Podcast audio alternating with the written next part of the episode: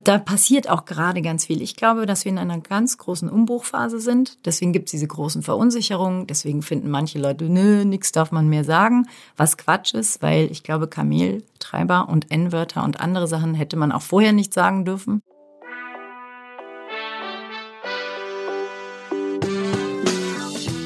Willkommen bei Studio 36 Presents, dem nachhaltigen und sozialen Podcast aus Kreuzberg in die Welt. Zu Gast in dieser Folge Ferda Attermann, die Vorsitzende der neuen deutschen Medienmacherinnen, ist Journalistin, Autorin und Politologin. Mit ihr möchte ich die Themen Migration, Diversität und Rassismus besprechen. Dabei sollen Wahlkampf und Rechtsruck, aber auch Döner und Kartoffeln eine Rolle spielen. Ferda, schön, dass du da bist. Freue ich mich sehr. Hallo Nike, danke für die Einladung. Wir sitzen ja mitten in Kreuzberg. Multikulti ist so das Hauptstichwort, wenn man sich Kreuzberg von außen anguckt. Ich habe jetzt noch mal ein bisschen Zahlen vorher recherchiert. Dann wird dann gesagt, es leben irgendwie ein Drittel Ausländer hier, dann so und so viele türkischstämmige MitbürgerInnen. Also es ist so eine, sind so ein bisschen schwammige Zahlen, aber grundsätzlich muss ich sagen, es ist ein bunter Bezirk. Vielleicht können wir uns darauf einigen, oder? Auf jeden Fall. Wobei übrigens, also für alle BerlinerInnen, die zuhören, das ist ja so ein bisschen Klischee, dass Neukölln und Kreuzberg die buntesten Viertel sind. Das ist Mitte. Tatsächlich da, wo der Regierungssitz ist. Drumherum sind ja Wedding und noch andere Stadtteile, die alle zum Bezirk Mitte gehören. Und Mitte ist der Stadtteil mit dem, oder der Bezirk mit dem höchsten Anteil an Menschen mit Migrationshintergrund. Siehst du? Und das sind nämlich manchmal auch so Sachen, dass man Bilder im Kopf hat, die mhm. oft gar nicht so stimmen. Dann denkt man so ein bisschen, nur weil bestimmte, man hat irgendwie einen bunten Markt und hat gleich ein anderes Gefühl, obwohl das manchmal gar nicht von Zahlen und allem stimmt und dass Einwanderung ja auch auf allen Ebenen passiert. Also allein der Regierungsumzug hat ja so viele Menschen oder jetzt Tesla bringt so viele Menschen aus aller Welt hierher. Das heißt, ähm, Einwanderung ist ja total vielschichtig, auch ähm, wer eigentlich so kommt. Absolut. Was sind denn so deine Themen, mit denen du dich normalerweise beschäftigst? Wir haben ja vorher schon ein bisschen gesprochen und das Schöne war bei unserem Vorgespräch, dass es total bunt ist, dass da ganz verschiedene Sachen kamen. Was hat dich denn so diesen Sommer umgetrieben? Also der Sommer ist ja noch nicht vorbei. mich treibt auch noch einiges um. Also aktuell, ganz aktuell beschäftigt mich das in diesem Herbst, im Oktober, also sogar genau am 30. Oktober, das Anwerbeabkommen mit der Türkei sich zum 60. Mal jährt. Und ich finde, das ist, also erstens ist 60 insofern eine interessante Zahl gesellschaftlich, weil man ähm, früher gerechnet hat, dass alle 20 Jahre eine neue Generation dazu kommt. Jetzt werfen die Menschen natürlich nicht mehr alle mit 20 irgendwie ihren Nachwuchs, aber trotzdem finde ich das Gefühl, so jetzt sind drei Generationen da und vielleicht auch angekommen, total interessant. Und ähm, gerade dieses Jahr natürlich im, im Kontext von letzte Jahre Rechtsruck im Diskurs, das Dasein von Leuten wie mir wird in Frage gestellt und von meinen Eltern und allen, die so nicht typisch deutsch aussehen oder klingen oder heißen. Ähm, da finde ich es total schön, diesen Anlass mal zu nutzen und das zu feiern, dass damals Leute gekommen sind. Weil es genau der Punkt. Warum wird Kreuzberg als so bunt wahrgenommen? Weil man ein paar Straßenzüge im Blick hat. Und welche sind es? Das sind so die, die Hotspots, also eure Straße, die Oranienstraße zum Beispiel. Und das ist ein Touristenmagnet, ja. Diese Straße ist voll mit Partypeople. Und ähm, ein Grund dafür ist genau das Migration. Ohne Migration hätte es dieses, dieses Sexappeal in dieser Stadt, diesen Sexappeal nicht gegeben. Und das finde ich ist etwas, was man viel mehr herausstellen muss. Wie schön es ist, dass Menschen kamen und dieses Land aufgemischt haben. Gestern Abend zum Beispiel hatten wir ein großes Essen bei mir zu Hause und jedes Gericht kam irgendwo anders her. Und da war nochmal so schön zu sehen, was es eigentlich bringt, wenn man von überall Impulse bekommt und was das auch gerade, ich bin manchmal gefragt, was ist so deutsche Küche? Und da bin ich immer etwas verhalten im Ganzen. Kohl und Kartoffeln. Kohl und Kartoffeln, schöne, leichte Sommerküche. Ähm, und eben zum Beispiel das ähm, Oranienstraße hier, was man da sieht, was hier geboten wird, das ist eben eine Vielfalt, die, die schmeckt, die, ähm, wo ich mir verschiedene Zucchini-Arten kaufen kann, anders riecht, auch gemischt wird zum Teil. Oder jetzt sind zum Beispiel hier Holländer um die Ecke, die machen die beste schwedische Küche. Also auch so Sachen, die alle hin und her gehen. Wir haben ganz tolle Kurden, die super italienisch kochen. Also eben so ein großer Mix, der zusammen zusammenkommt und eben die Leute dann auch wirklich ähm, ganz toll begeistert. Also Essen ist natürlich totales Klischee auch. Das ist das Erste, was viele sagen, ja, es gibt ja auch den Döner in Deutschland und so. Und trotzdem finde ich, es lohnt sich total, dahin zu gucken, weil das etwas ist, was alle auch fühlen. Und meine Mutter hat mir mal erzählt, das fand ich so interessant, dass ähm, als die Leute damals kamen, so in den 60er Jahren die ersten aus der Türkei und auch vorher die ItalienerInnen, die schon 55, glaube ich, ähm, angeworben wurden, die haben hier nicht gewusst, was sie essen sollen. Also die sind in den Tante-Emma-Laden und da gab's halt genau das, Kohl und Kartoffeln. Und meine Mutter meinte, der Knoblauch war unbezahlbar und was anderes gab's halt auch einfach nicht. Und dann haben die deswegen angefangen, irgendwann selber ihr Gemüse und Obst zu importieren. Noch lange bevor es Aldi mit seiner heutigen Vielfalt inhaltlich gab. Und, ähm, und das zu verstehen, also heute, der Sarrazin hatte das ja vor ein paar Jahren so negativ zugespitzt mit, ja, die können ja nichts außer Obst und Gemüse handeln. Und ich würde sagen, ja, genau das Gegenteil. Also sie haben in dieses Land die, also eine Art kulinarische Revolution mitgebracht. So. Und dass wir heute irgendwie 15 Sorten Tomaten haben, halte ich für übertrieben. Aber dass es überhaupt Tomaten gab, hat man den GastarbeiterInnen zu verdanken. Ja, und auch meine Buchhändlerin ist türkischstämmig und mein Zahnarzt. Also das ist wirklich ja auf Klar. allen Ebenen. Ähm, oder auch die Lehrer bei uns an der Schule oder auch der, der Polizist, der mich eben noch angehalten hat, weil ich heimlich auf den Bürgersteig gefahren bin. So, vielleicht noch mal einmal zurück zu dem Abwerbeabkommen, weil ich das wichtig finde, manchmal auch noch mal so zum Anfang zurückzugehen. Man ähm, sucht nach Arbeitskräften, wirbt sie an und dann kümmert man sich inwieweit darum. Also wie, wie ging es dann weiter? Ne, der große Fehler, den man heute aber auch, glaube ich, erkannt hat, war, dass, dass ähm, das Prinzip am Anfang auf Rotation ausgelegt war. Also Leute kommen, sollen hier ein, zwei Jahre arbeiten und wieder gehen. Und ähm, das hat nicht funktioniert, weil die Wirtschaft, also es war kein menschenrechtliches Thema damals, aber die Wirtschaft hat, also die, die Bosse haben gesagt, das, das funktioniert nicht. Die Leute sind gerade gut angelernt und müssen schon wieder gehen, wenn sie richtig arbeiten. Und dann kommen wieder frisch Unangelernte und die müssen wir wieder erst eingewöhnen. Und sie wollen, dass sie bleiben können. Und dann fing das quasi erst an, dass die Leute, also es sind ja auch Millionen von Türkinnen gekommen und gegangen. Das vergessen viele so. Und dann, als es hieß, okay, die können bleiben, durften sie am Anfang auch trotzdem ihre Familie noch nicht mitbringen. Und dann irgendwann gab es ein Urteil, dass im Rahmen des, ich weiß nicht, Menschenrechts XY Familiennachzug erlaubt werden muss. Und dann fing das erst so richtig mit dieser Migration an. Und meine Mutter zum Beispiel kam als eine der allerletzten und mein Vater, der kam mit seinen Eltern, also ich bin zweite und dritte Generation in einem und dessen Eltern sind zum Beispiel auch wieder zurückrotiert. So, aber er konnte dann irgendwie bleiben und hier studieren. Ich weiß nicht warum. Und dann hat das Studium abgebrochen und hat eine Nähmaschinenwerkstatt aufgemacht. Aber ähm, genau, das, das, weil man dachte, die gehen alle wieder, gab es natürlich 0,0 Integrationsangebote. Also so zum Beispiel Deutschkurse. Nix. Und auch, was ich jetzt nochmal gehört habe, auch zum Beispiel so extra Ausländerklassen, die man auch extra gemacht hat. Also so vielleicht auch um zu helfen den Kindern, die jetzt auch neu dazukommen oder eben zu Hause eine andere Sprache sprechen, oft ja auch kein Kindergartenangebot und alles, aber eben auch eine totale Separierung, also auch schon staatlich gewollt und eben nicht nur dieses Jahr eine Parallelgesellschaft, die sich da freiwillig gebildet hat. Genau, ich bin, also ich hätte auf so eine Ausländerklasse gehen sollen und das waren nicht nur Ausländerklassen, sondern Muttersprachklassen. Das macht es nochmal krasser. Also die, die wurden nicht nur sortiert, sondern sie sollten für die trotzdem noch auch in den 80er Jahren für die Rückreise vorbereitet werden. Also es war irgendwie immer die Message da, bleibt bitte nicht. So, ihr könnt hier arbeiten, solange wir euch brauchen. Aber dann wäre es schön, wenn ihr wieder geht. Und Helmut Kohl hat zum Beispiel auch irgendwann Mitte der 80er eine Rückkehrförderungspolitik statt Integration angeboten und gemacht. Also den Leuten wurde Geld angeboten, wenn sie wieder gehen. Das war allerdings das Geld, das sie in die Sozialkassen eingezahlt haben und noch nicht mal vollständig, sondern nur ein Teil davon. Aber ein paar haben es genutzt und sind gegangen. Das Ding, was man wissen muss, ist, warum es heute noch so viele türkeistämmige Menschen in Deutschland gibt, aber nicht so viele italienische und griechische und so weiter, liegt daran, dass die Türken oder türkeistämmigen was ja auch viele Kurdinnen und andere sind, äh, die haben als einzige kein, keine EU-Mitgliedschaft und können also nicht wiederkommen, wenn sie gehen. Wenn die gehen, auch nach 30 Jahren, die Leute, die damals gekommen sind, und sie sind länger als sechs Monate außerhalb von Deutschland, dann verlieren die ihr Aufenthaltsrecht. Und ähm, der prominenteste Fall war sowas wie der Typ, der für einen ähm, Terroristen gehalten wurde, Murat Kurnas, der dann irgendwie nicht mehr zurückkommen durfte, weil er so lange in Haft war und dadurch sein Aufenthaltsrecht hier verwirkt hatte. Völlig absurd. Und der Typ ist hier geboren geworden damals. Also der, der war nie woanders.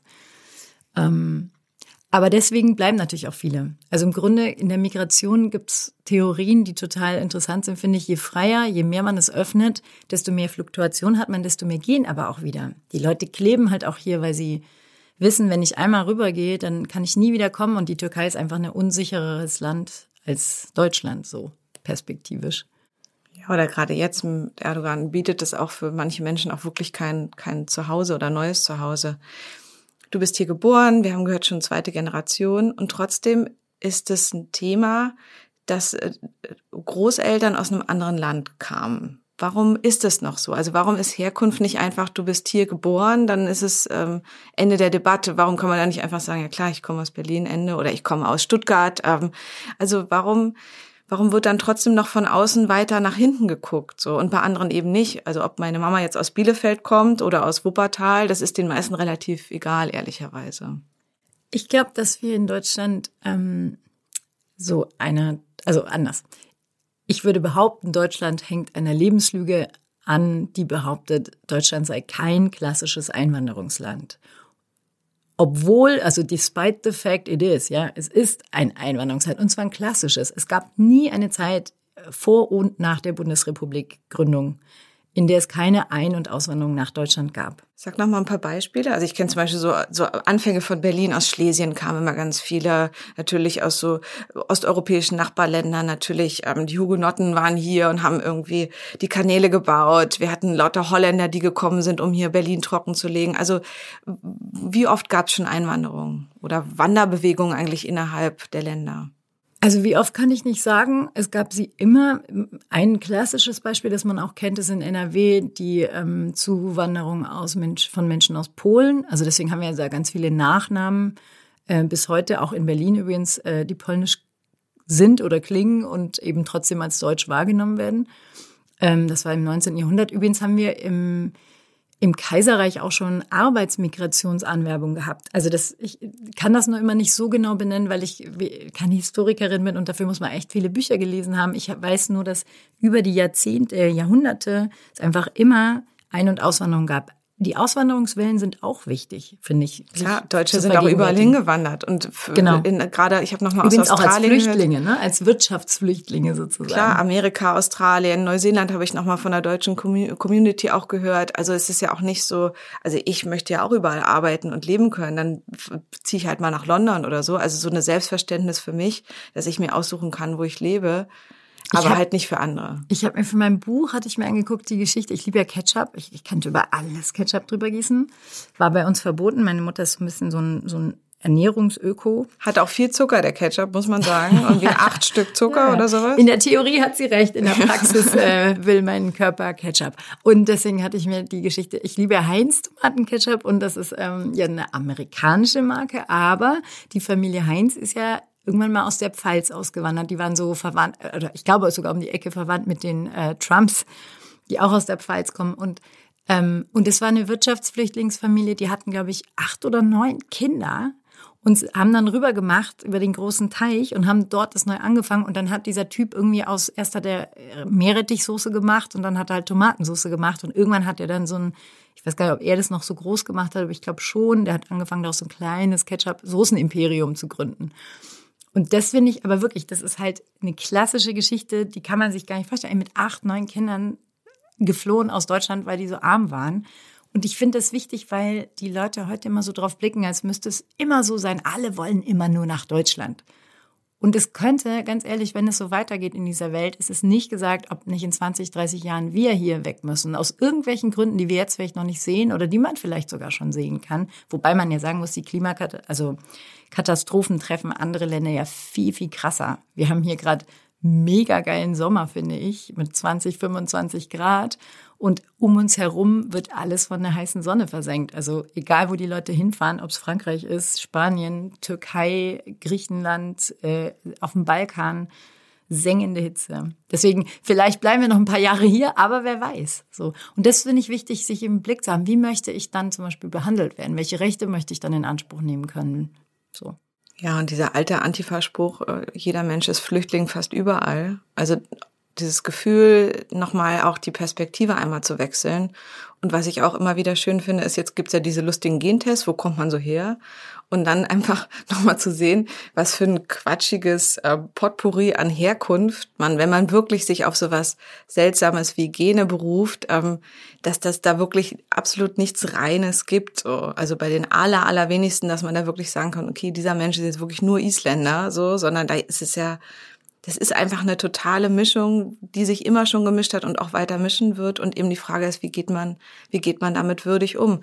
Und trotzdem ist jetzt ganz aktuell, wir sehen es im Wahlkampf, ist das ein absolutes Thema. Also da ist eben, wird in Frage gestellt, wer darf bleiben, wer darf gehen. Und ich muss immer wieder, wenn ich durch Brandenburg fahre, an die Plakate der AfD denken mit einem Teppich, ähm, wo eine Familie drauf sitzt und dann die ähm, Unterüberschrift Gute Reise oder guten Heimflug so. Und die hängen einfach in Deutschland heutzutage, darf sowas aufgehängt werden. Ähm, also das sind einfach Sachen, die, die ausgesprochen werden, mit denen Stimmen gefangen werden, auch jetzt ganz aktuell Politik gemacht wird und die eben doch was ansprechen an den Menschen. Was, was, was spricht das an, dieses Fremde oder diese Angst vom Fremden? Also, was ja oft gar nicht fremd ist. Und dann immer die, die, die Ausnahme. Ja, mein Nachbar, das ist ja netter. Der eine, auch äh, bei meinen Schwiegereltern oder so, der eine, der mit dem, ähm, der China-Immusmann, das ist ja ein richtig netter. Das ist auch ein ganz ordentlicher. So, immer noch in Verbindung mit Ordnung oder so. Ähm, was wäre, wenn er nicht ordentlich wäre? Was machen wir denn dann? Also, ich glaube, es ist mal total wichtig, sich zwei Sachen anzugucken. Das eine ist Rassismus. Rassismus hat, wie du es gerade schon angedeutet hast, erstmal ja nichts mit Fremd zu tun, sondern mit, mit so einem vermeintlich Fremden. Also man bestimmt einfach, wer gehört dazu und wer gehört nicht dazu. Und die, die nicht dazugehören sollen, also die, die alle nicht herkunftsbiogenetisch deutsch sind, äh, die werden dann zu Fremden erklärt, obwohl sie vielleicht schon seit Jahrhunderten hier leben. So. Also kann man gar nicht als Einzelperson, aber äh, man kann auch überhaupt nicht fremd sein und trotzdem davon betroffen sein. Und ähm, auch der Begriff Angst, also wir, wir versuchen das immer seit Jahren als neue deutsche Medienmacherin darauf hinzuweisen, dass Fremdenangst eben das Fremd, ne, Xenophobie aus dem Lateinischen das falsche Wort ist, weil es geht weder um Angst, das ist nichts Pathologisches, noch geht es um Fremde, sondern es geht um Rassismus. Also die Idee, Menschen seien unterschiedlich und ihnen stünde auch Unterschiedliches zu. Und trotzdem glaube ich, also jenseits des Rassismus-Themas, und ich vermute, deine Frage sollte ein bisschen dahin gehen auch, es gibt natürlich etwas im Menschen, was wahrscheinlich irgendwie ähm, mit unserem Überlebensinstinkt zu tun hat, was sich erstmal gegen Neues verwehrt. So. Ich, also ich weiß nicht, ich werde, je älter ich werde, desto konservativer werde ich. Ich kann auch nicht leiden, wenn Dinge jetzt anders laufen sollen oder neu, äh, neue Sachen eingeführt werden und ich irgendwie finde, ja, aber ich habe es schon immer so gemacht und so will ich es auch weitermachen. Ja, ich kann in so einem in so einem ganz persönlichen, äh, psychologischen, emotionalen Moment kann ich dieses Abwehren von Neuem und, und anderem verstehen. Aber zwischenmenschlich, und das ist ja genau der Punkt, der die Zivilisation ausmacht, wir haben Regeln eingeführt, die das Zusammenleben menschlich und menschenrechtlich äh, auf eine Basis stellen. Plus, die Menschenrechte sind universell. Wir tun immer gerne so, als wäre das europäisch oder sogar deutsch. Manche denken, das sei wirklich deutsch. Ach, ist nicht hier erfunden? Aber ähm, dann haben wir noch zusätzlich unser Grundgesetz, der, das ja auch auf den Menschen, auf den internationalen Menschenrechten beruft, in weiten Teilen, zumindest in denen, wo es wirklich interessant ist. Und ähm, so, das ist das Agreement, das wir haben. Das heißt, das muss keinen Spaß machen, das kann einem auch mal widerstreben. Aber wenn ich in der Familie bin zum Beispiel, dann muss ich ja auch akzeptieren, äh, dass irgendwie, weiß ich nicht, neue Geschwister dazukommen oder was weiß ich. Also es gibt Dinge, da hat man keinen Einfluss drauf und da kann man auch nicht so tun, als hätte man den. Und dass das jetzt suggeriert wird, also dass so eine Partei wie die AfD so tut, als könnte sie jetzt erstmal zur Diskussion stellen, ob und wie viel wir überhaupt Migrantinnen in diesem Land haben wollen, als wären die nicht schon millionenfach da und hätten Kinder gekriegt, ist ähm, erstens menschenrechtlich total widersprüchlich, also heikel, und zweitens nicht auf dieser Zivilisationsgrundlage. Und dass das auch noch mit Steuergeldern bezahlt wird, das ist der Schmerzpunkt, den ich jetzt seit Jahren und viele, glaube ich, von uns seit Jahren erstmal verdauen mussten. Also genau das, diese Plakate, die du genannt hast, die sind mit Steuermitteln bezahlt, weil die ja gewählt wurden und weil sie entsprechend eben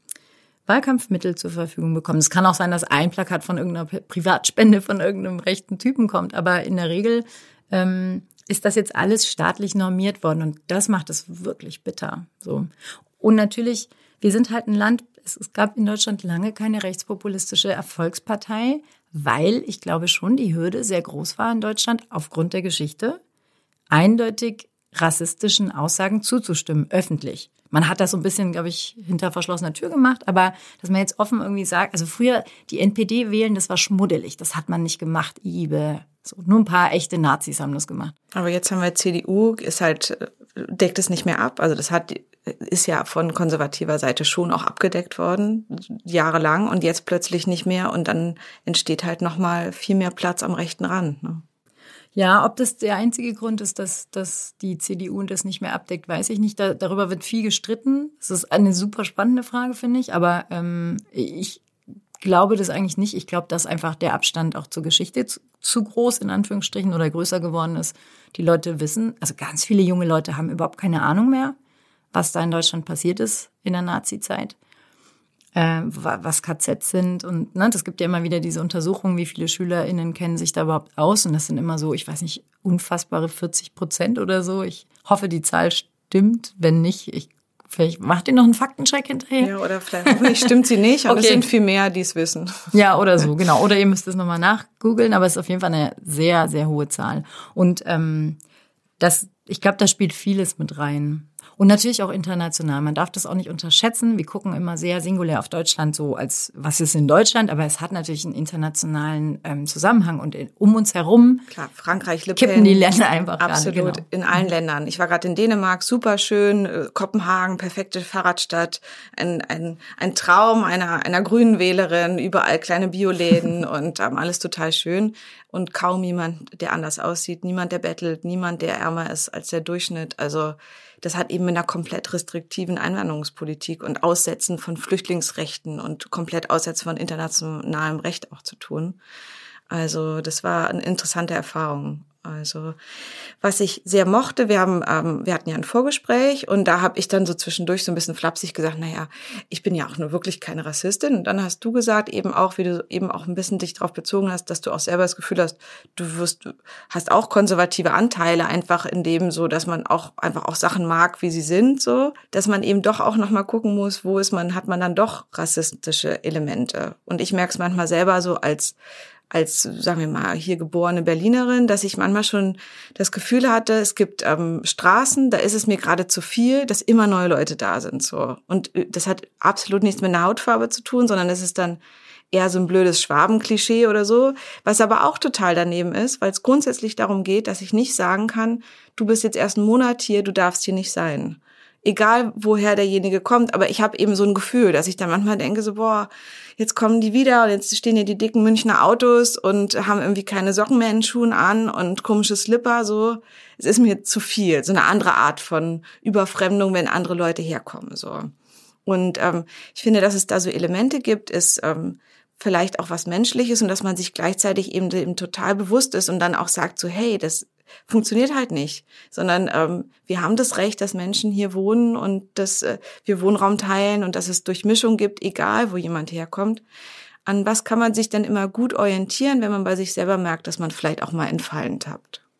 Du hast gerade so super viele Sachen angesprochen. Das eine, und, und dann hast du auch noch, also das Wort Überfremdung ist halt aus dem rechten Diskurs, ne? Total. Und ich, äh, genau. Und ich habe jetzt für Schwaben gesagt, was auch, ja, aber ja. was gleich blöd ist, weil es total egal ist, wo jemand herkommt und dass ich den irgendwie als irgendwie mhm. anders wahrnehme. Aber es macht, also wir, die wir uns viel mit Rassismus beschäftigen, wir würden immer sagen, es macht einen Riesenunterschied, weil die Schwabinnen im Zweifel nicht, nur weil du keinen Bock auf die hast, kriegen die nicht keinen Job oder einen Job nicht, weil sie Schwaben sind oder sie kriegen äh, eine Wohnung nicht deswegen oder oder oder so. Das heißt, so strukturellen Rassismus werden die nicht erfahren. Und ob du jetzt keinen Bock auf die hast oder nicht, kann ihnen ja eigentlich wurscht sein. Deswegen ist das nicht ganz das Gleiche.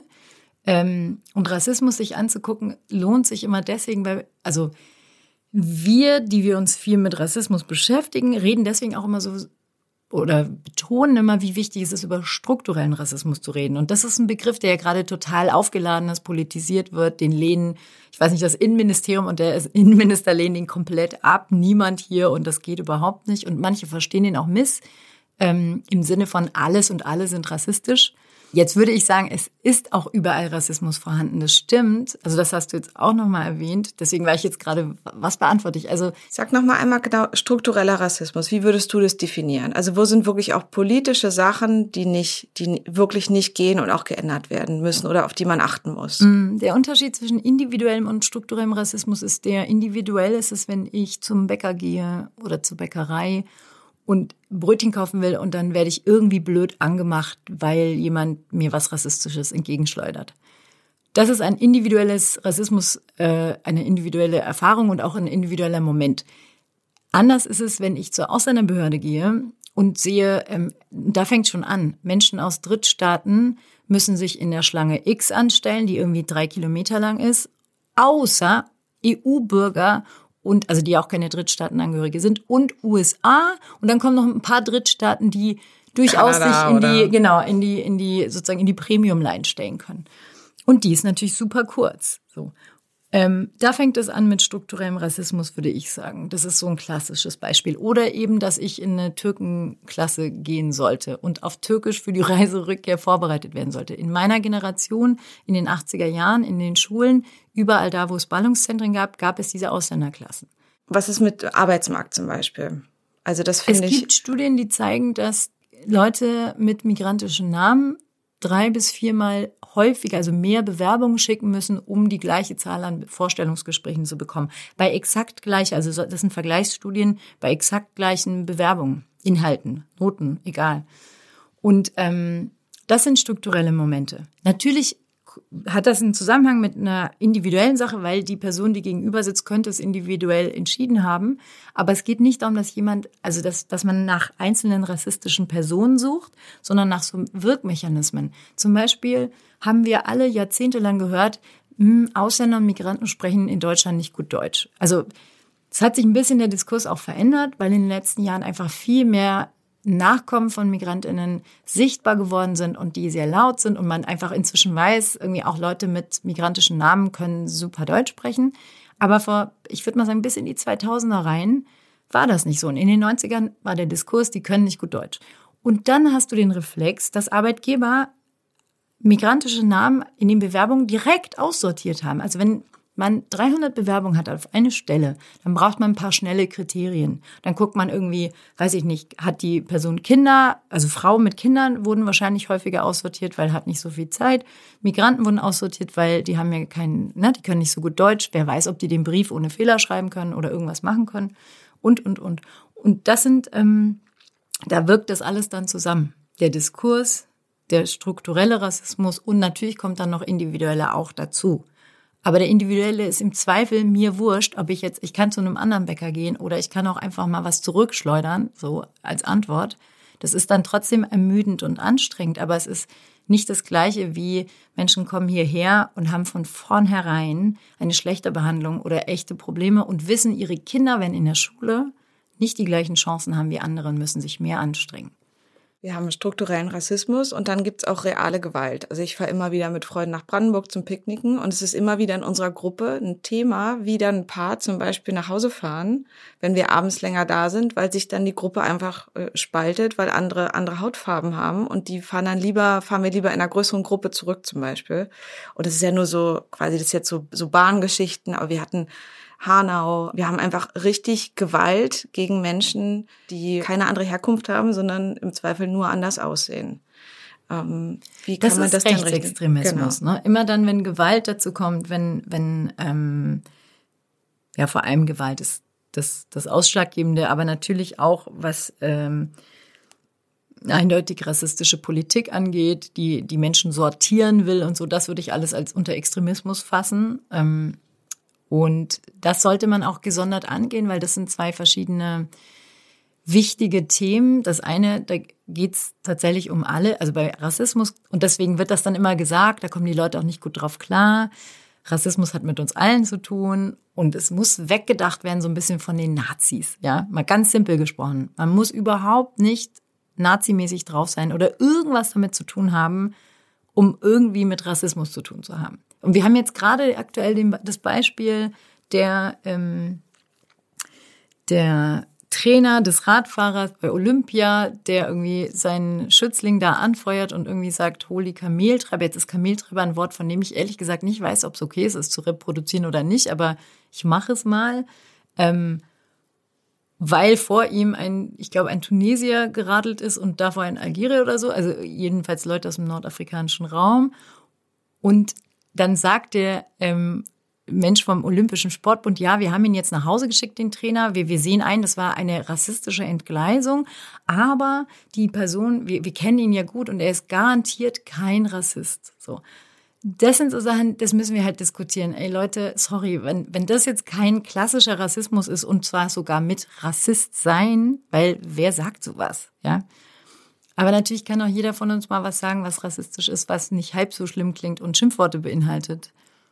Und das, das sind diese anderen Themen, die, da, da passiert auch gerade ganz viel. Ich glaube, dass wir in einer ganz großen Umbruchphase sind. Deswegen gibt es diese großen Verunsicherungen. Deswegen finden manche Leute, nö, nichts darf man mehr sagen, was Quatsch ist, weil ich glaube, Kameltreiber und N-Wörter und andere Sachen hätte man auch vorher nicht sagen dürfen. Oder zum Vergasen wird immer wieder auch erwähnt, wo man wirklich denkt, es kann nicht sein, ja. dass da sich nicht immer noch alle Haare weiterhin aufstellen. Eh krass, wie viel Nazi-Vokabular wir im Alltag haben. Das heißt, auf Sprache achten, sensibel damit umgehen, ähm, wie äußere ich mich, wie nehme ich bestimmte Gruppen wahr, auch nochmal gucken, wo ist struktureller Rassismus um mich rum. Ferda, was ich total liebe bei euch oder bei dir auch, ist eben auch der Humor. Also wir haben jetzt über harte Themen gesprochen, struktureller Rassismus, Rassismus jetzt im Wahlkampf, in der Politik, natürlich ähm, Rechtsextremismus und Gewalt, aber eine Art, wie du auch scheinbar damit umzugehen weißt, ist eben auch was zu finden, was eine Metaebene an Humor schafft ohne dass du dich natürlich über Sachen lustig machst. Sag mir doch mal ein Beispiel, wo kann man, ähm, wo kann man auch mal lachen über Absurditäten der Politik zum Beispiel? Ich glaube, du willst auf was hinaus. Eine Geschichte, die ich dir äh, erzählt habe, weil sie mich ähm, immer noch zum Lachen bringt. Und zwar, das Bundesinnenministerium macht seit vielen, also mehreren Jahren einen Empfang oder ein Treffen mit äh, muslimischen Verbänden und anderen und Einzelpersonen und das nennt sich Islam, Deutsche Islamkonferenz. Und da wird sich dann ausgetauscht über Themen. Und da sind nun mal dem Namen entsprechend viele Musliminnen auch da. Und da gab es schon beim allerersten Mal ähm, Schinkenbrötchen neben den Käsebrötchen, was beim ersten Mal schon nicht so cool war, aber ähm, jetzt auch kein, also die haben halt das Standard, die Standardpalette bestellt und dann war das halt so. Und das gab es jetzt aber eben vor zwei Jahren schon wieder, also nach, ich weiß nicht, fünf Jahren Erfahrung mit dem Ganzen. Und zwar gab es diesmal so einen schickeren Empfang am Abend und dann gab es so Blutwursthäppchen, was an sich schon mm. schwierig ist, finde ich, aber ähm, bei einem Empfang für Musliminnen natürlich nochmal ganz schräg, weil äh, Blutwurst wird aus Schweinespeck, Schweineschwarte und Schweinebauch gemacht. Mm. Und, Meerschwein geht kaum. Ja, genau, Meerschwein geht kaum, exactly. Und, ähm, und dann hat der, der Staatssekretär das dann immerhin noch nett äh, kommentiert und hat sich entschuldigt. Und ich finde, das ist, also einige haben sich darüber natürlich total aufgeregt, so von wegen, wann lernt ihr das endlich? Aber ich finde, das, das gehört zu diesen Irrungen und Wirrungen im Einwanderungsland. Und ähm, das zu lernen, also diese Prozesse, das sind halt Lernprozesse, ja. Das ist so ein bisschen, man kann darüber auch einfach mal lachen und ähm, sagen, okay, beim nächsten Mal vielleicht weniger Schweinebauch und Schweinespeck und Schwarte. Ähm, sowas.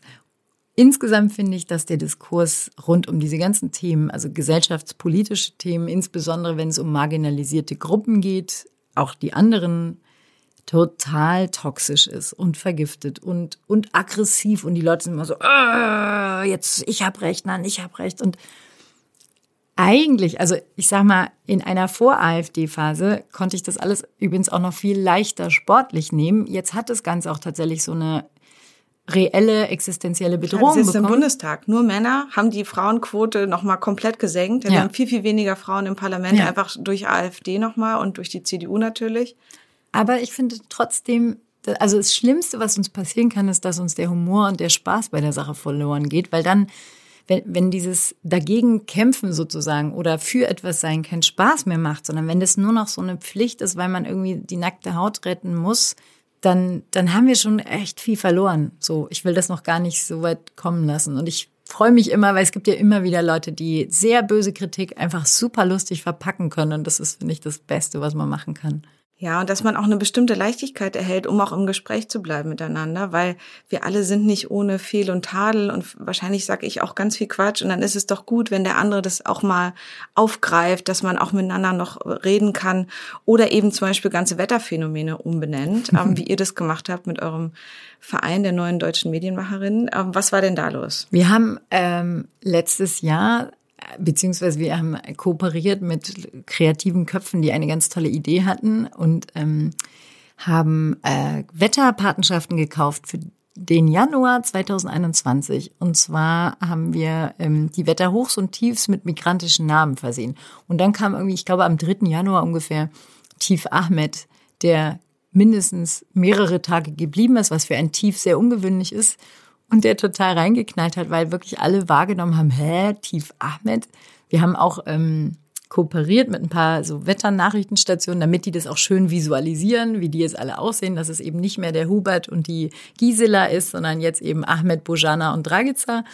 Und ähm, ein paar Namen haben leider gefehlt. Mal gucken, ob wir das nochmal nachholen können. Also ähm, wir konnten nicht alle äh, migrantischen Gruppen in Deutschland abdecken mit ihren Namen, aber die, die sich wiedergefunden haben, haben sich total gefreut. So. Und es hat, also das Ziel war ja nebenbei zu zeigen, wie wenig sichtbar in normalen, in unerwarteten Feldern Migrantinnen und migrantische Namen und ihre Nachkommen und überhaupt, ne, so, dass, dass die Diversität im Land ist.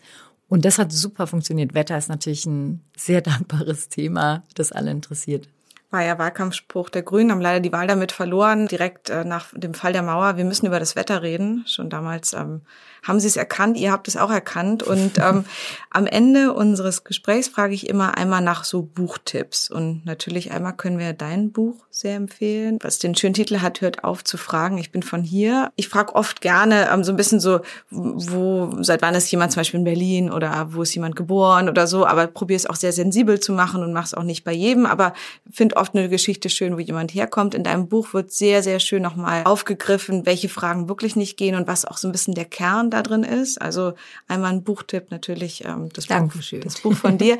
Gibt es noch was anderes? Was liegt auf deinem Nachtschrank? Was kannst du empfehlen? Was sollte man sich anschauen? schauen oder durchlesen? Also ich kann sehr empfehlen ähm, von Jana Hensel und Naika Forotan Die postmigrantische Gesellschaft. Das ist ein Buch, wo sich die beiden super klugen Frauen miteinander unterhalten. Ähm, also es liest sich wie ein sehr langes Interview und Kapitel für Kapitel Themen durchgehen. Und der Blick ist dieses Thema, ob Ostdeutsche äh, und die migrantischen, migrantisch wahrgenommenen Menschen, ob es da so eine gemeinsame Ebene gibt oder eben gemeinsame Ausgrenzungserfahrungen und auch Perspektiven oder Blicke auf Deutschland, die, die sich ergänzen können. Und das Ding ist, es ist total überraschend, weil erstens, es gibt erstaunlich viele Gemeinsamkeiten. Das denkt man nicht. Das sind so natürlich eher als gegensätzlich wahrgenommene Gruppen vom Klischee her. Aber ähm, das Zweite ist, dass es super interessant ist nochmal, also ja, ich könnte jetzt stundenlang über dieses Buch reden, aber es lohnt sich total, das zu lesen, weil man irgendwie Deutschland und die Gesellschaft nochmal ein bisschen anders betrachten lernt. So, oder ein Angebot bekommt, es zu machen. Wir hatten ein paar harte Themen, gibt es eine gute Nachricht. Gibt es irgendwas jetzt auch so in Richtung Wahlkampf vielleicht oder generell fürs nächste halbe Jahr? Gibt es irgendeine gute Nachricht? Ich hoffe, du weißt sie. Wenn ich mir die KanzlerkandidatInnen angucke, dann habe ich sie noch nicht, die gute Nachricht. Äh, Ach, außer Muss es aus dem Wahlkampf sein? Sonst nein, nein. einfach die letzte gute Nachricht, die ich gehört habe, war, dass Sarrazin jetzt aufgegeben hat, nicht mehr äh, versucht, in die nächste Instanz zu gehen und damit jetzt endgültig raus ist aus der SPD und ähm, das ist jetzt zwar gesellschaftlich und politisch kein großer, also hat keinen großen Impact, aber damit schließt sich so ein bisschen so ein super müßiges, nerviges, trauriges Kapitel. Sehr gut. Eine Stimme äh, scheint zu verstummen in diesem großen Diskurs. Schön, dass du hier warst. Wir haben real im Studio zusammengesessen. Endlich ja. habe ich wieder einen echten Menschen gesehen und dann noch so eine, so eine tolle Frau. Vielen, vielen Dank. Und danke dir. Hat Spaß gemacht.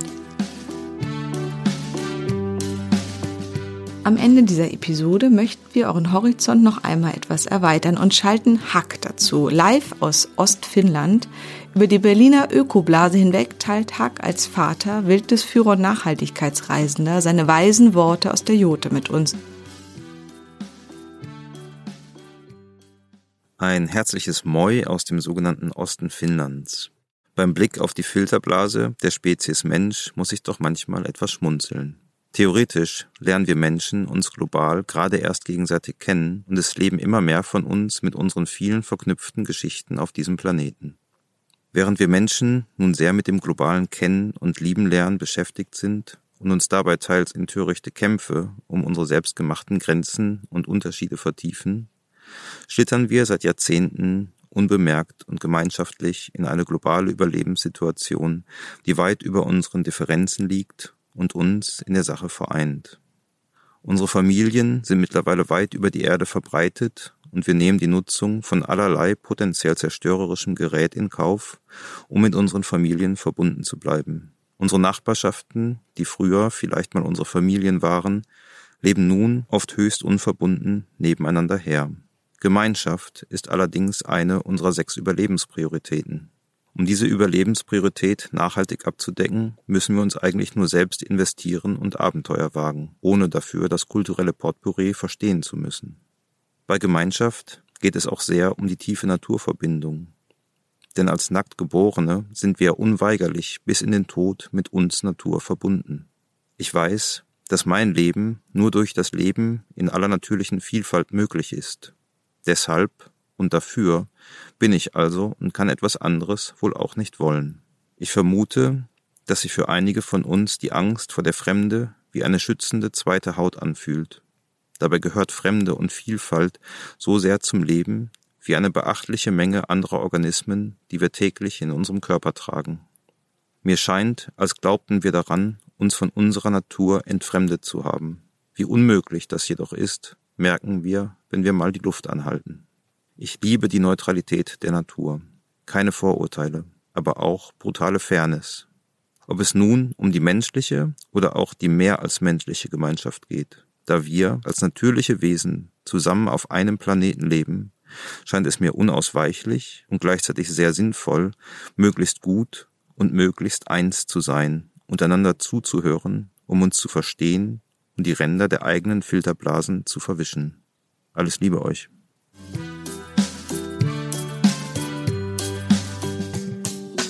Nun von sozialer Integration zu medizinischer Integration. Ein Tipp für euch, der Kia Nava Podcast, wie integrative Medizin wirkt. Viele von uns, mich eingeschlossen, haben eine chronische Krankheit oder leiden auch körperlich unter Stress. Wie integrative Medizin da wirkt und was man konkret tun kann, erfahrt ihr von ExpertInnen von Kia Nava. Gerade der ursächliche und individuelle Ansatz gefällt mir dabei richtig gut, also hört einfach mal rein in eins der lockeren, aber sehr informativen Gespräche der Kianava Podcast, wie integrative Medizin wirkt, zu finden überall, wo es Podcasts gibt.